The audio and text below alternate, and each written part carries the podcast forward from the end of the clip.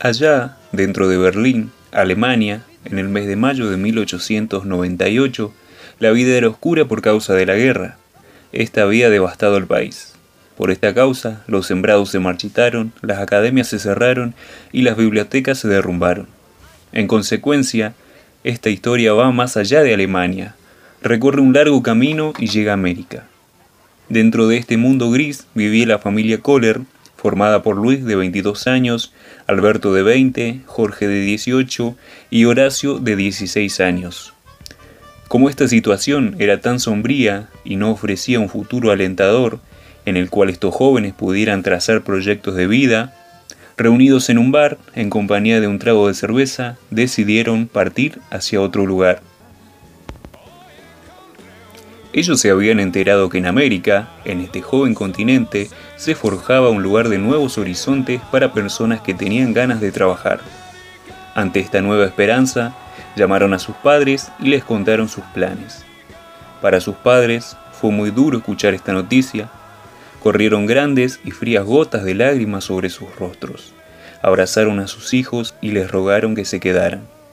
Pero ellos le dijeron, no podemos quedarnos aquí nuestro futuro es muy incierto, oscuro e inseguro. Debemos partir muy pronto.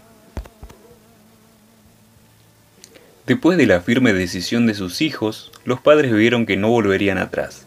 Entonces les ayudaron a preparar su corto equipaje, su madre rompió la alcancía en la cual guardaba el escaso dinero que tenían ahorrado.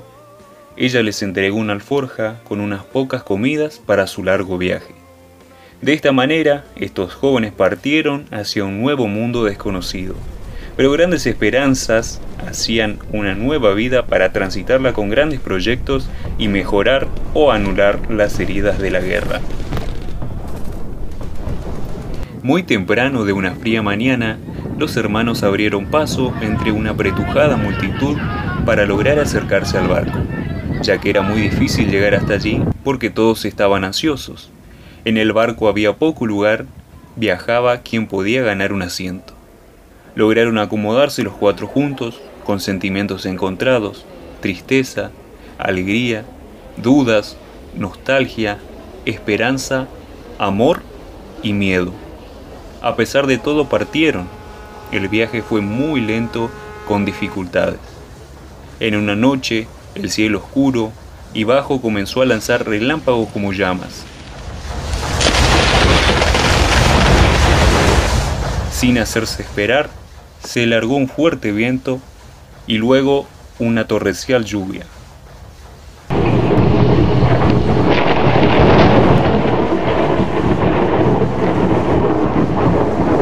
Rogaron a Dios por sus vidas, los navegantes se abrazaron y gritaron. Parecía que los minutos de sus vidas estaban contados.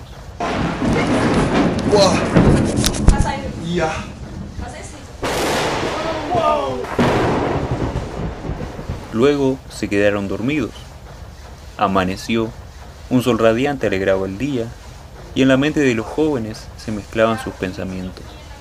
La vida de hoy en más sería brillante como aquel día u oscuro como la anterior noche tormentosa. Unas horas después se acomodaron para desayunar. Horacio fue en busca de los alimentos. Qué anécdota divertida, esa mañana el desayuno de Jorge cayó al mar y con hambre se han quedado ese día porque tuvieron que compartir la comida. Ante este suceso, recorrieron el barco en puntas de pie, por todas partes, anduvieron para ver si por casualidad encontraban algo de comida, pero sin ningún resultado, nada han encontrado. Es así que la navegación de ese día fue por algunos momentos nostálgica en otros instantes bella, al observar el celeste del cielo, el vuelo de las gaviotas y la fría brisa que se desprendía del agua.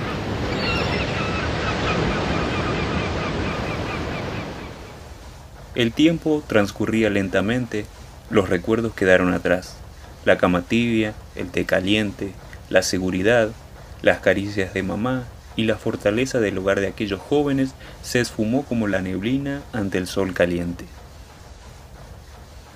No se detuvo el tiempo. La nave se alejaba cada vez más de su patria que un día fuera su cuna.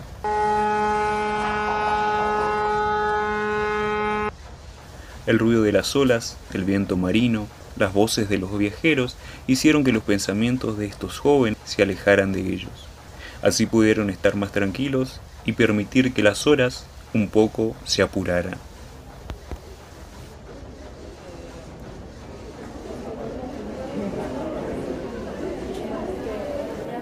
Los días pasaron y cada uno de estos jóvenes estaban en los lugares en los que ellos mismos decidieron quedarse.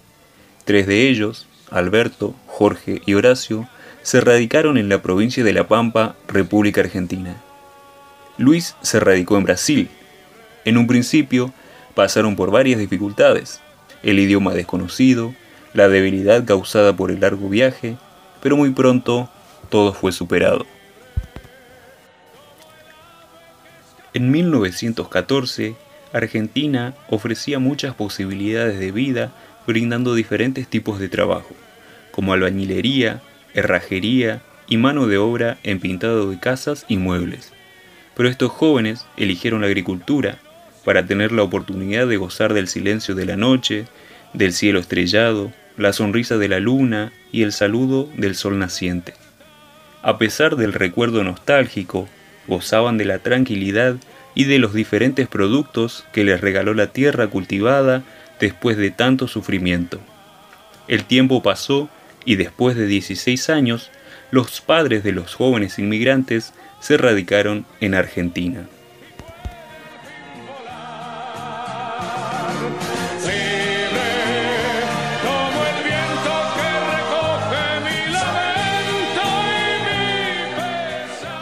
Mientras el tiempo avanzó, esta familia se reunía todos los 25 y los 31 de diciembre para disfrutar de la vida.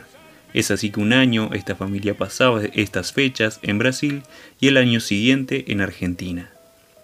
La felicidad continuó por varios años. La vida dejó de ser una pesadilla para transformarse en una felicidad tranquila y deliciosa. Porque mientras Mario y Georgina los padres de los inmigrantes, vivían en Alemania, la vida fue tediosa y fría. Todas las noches, Georgina mojaba la almohada con sus lágrimas. La vida para ella fue muy dura y triste, como la nieve de Berlín en el invierno.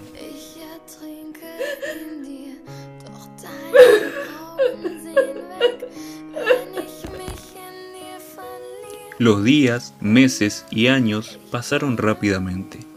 Hasta el final, la existencia y el andar de cada uno de los integrantes de esta familia fue un camino transformado gracias a la buena instrucción y la enseñanza de valores que los padres inculcaron en sus hijos. Por ello cabe destacar que la mejor herencia que los padres pueden dejar a sus hijos es la educación. Horacio tuvo la oportunidad de cerrar los ojos de sus padres cuando la muerte un día los visitara.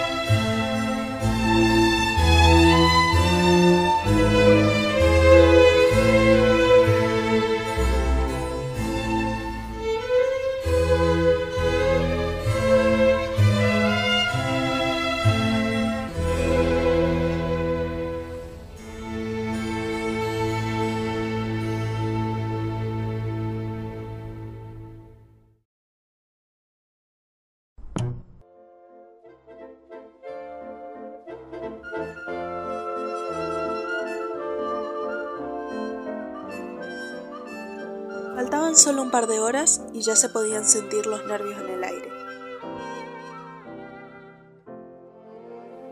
Luis y Gladys llevaban nueve años casados y una de las cosas que compartían era su gusto por el orden. Todo lo que organizaban debía salir perfecto. Ya casi estaba todo listo. Sus hijos, Manuel, de 15 años, y Martina, de 9, que en ese momento miraban televisión como de costumbre, también estaban emocionados. Al fin, llegó el día.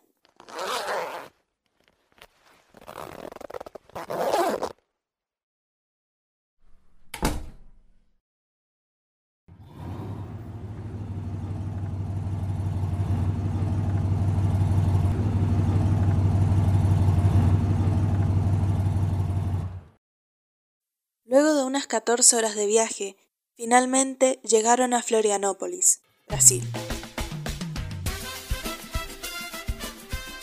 Era la primera vez que la familia salía del país, y aunque pareciera un viaje más, todos sentían que esta vez sería diferente. Los recibió una ciudad hermosa, con el cielo despejado y el sol brillante. Pasaron unos días maravillados con el paisaje brasilero. Los chicos encontraron el anuncio de un parque acuático, lleno de toboganes, juegos e incluso espectáculos de teatro, al que irían al día siguiente. Durante todo el día recorrieron el Aqua Show Park. A la hora del almuerzo, fueron al patio de comidas. Cada uno eligió algo diferente. Para la sorpresa de los padres, las porciones eran demasiado grandes. Sin embargo, Manuel terminó en tiempo récord. Más tarde, esa noche, no pudo dormir. Al día siguiente, la familia paseaba por la ciudad. Gladys no dejaba de mirar a Manuel, quien se veía notablemente enfermo, pero no quería ver a un médico. Después de un par de horas, el chico comenzó a traer presente el motivo por el cual se sentía tan mal. Desesperados volvieron al hotel para preguntar a dónde podían llevarlo. Se dirigieron a la única clínica disponible. Al llegar, la encontraron abarrotada de gente, por lo que decidieron que solo madre e hijo entrarían. Gladys habló con una enfermera, quien le explicó que los turistas suelen esperar que les apliquen inyecciones intramusculares, pero es algo que no se utiliza allí, así que cualquier medicamento que le coloquen debía ir a las venas. Gladys aceptó el tratamiento con tal de ver mejor a su hijo y solo le comentó que pronto lo atenderían. Desde afuera, Luis y Martina sentían el lento paso de las horas. Comenzó a anochecer y no recibían noticias, por lo que decidieron entrar. La vista desde dentro del hospital parecía sacada de una película de terror. Algunos lloraban, otros gritaban, había gente con brazos y piernas rotos, un señor con vendas ensangrentadas en un ojo y enfermeros corriendo de un lado al otro. Martina jamás había visto tanta gente herida, pero eso no la asustaba, hasta que vio a una mujer prácticamente deformada. Escuchó hablarle a la enfermera los gritos, pidiendo que la ayuden urgentemente. La joven dijo ser alérgica a la picadura de hormigas. Había estado paseando con amigos cuando sin darse cuenta pisó un hormiguero. Enseguida cientos de hormigas la picaron y su alergia ya le llegaba hasta los brazos. Martina sufría lo mismo. Varias veces, siendo más pequeña, se había puesto de esa manera. Reconoció la hinchazón, el color rojo de la piel, el dolor que significaba y sabía que si eso se extendía al cuello podía cerrar las vías respiratorias y ser letal. Todo este espectáculo fue demasiado para padre e hija, por lo que decidieron salir y volver a esperar en el auto. Mientras tanto, Manuel y su madre subían tres pisos, donde la enfermera guió al muchacho hacia una silla, haciendo que Gladys se quede fuera de la sala. El chico esperaba una camilla. Su madre, desde lejos, le decía que haga caso a la enfermera. La joven lo sentó al lado de un señor con un suero en el brazo. Manuel estaba asustado. El hombre parecía no saber ni dónde se encontraba. Se sentó. Estaba muy nervioso de ver la aguja en su brazo y comenzó a llamar a su madre. Gladys, al parecer, el mismo miedo de su hijo, se puso nerviosa y sin saber bien por qué, comenzó a reír. Manuel gritaba a su madre que entre, Gladys reía cada vez más fuerte, replicando que no estaba permitido. Cuando la enfermera les informó que eso era todo, Manuel se levantó como si estuviera borracho y caminó torpemente hacia las escaleras. Zigzagueaba y no quería que su madre lo ayudara. Salieron del hospital y se dirigieron hacia Luis y Martina, que no entendían por qué Manuel parecía tan molesto, mientras que Gladys trataba forzosamente de borrar su sonrisa. De vuelta a casa, todo estaba tranquilo hasta que las nubes aparecieron. Pronto se oscureció y comenzó a llover.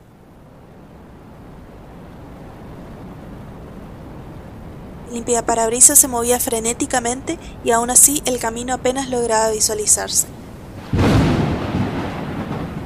Los truenos y rayos se sentían cada vez más cerca. El viento soplaba con tanta fuerza que el auto se desviaba continuamente. No había nada en la ruta, ni un pueblo, hotel o estación de servicio. Detenerse en medio de la nada no era opción, así que siguieron y siguieron, en silencio, completamente quietos en sus asientos, como si el más ligero movimiento fuera a provocar que se salieran del camino. Viajaron durante dos horas de esta manera, hasta que encontraron un hotel. Ya en la habitación, Luis, exhausto y riendo, sin entender cómo habían llegado a salvo, se tiró en la cama y se relajó. Cada uno de sus músculos le dolía la tensión con la que había estado conduciendo. Cuando el susto pasó, la familia comentó el viaje. Definitivamente no era lo que esperaban, pero a pesar de los malos momentos, todos se habían divertido. Había sido una gran experiencia y esperaban que se repitiera. Lo que no sabían es que desde entonces, el perderse en lugares desconocidos, pasar por momentos de auténtico miedo o insólitamente divertidos serían hechos constantes en cada uno de sus viajes.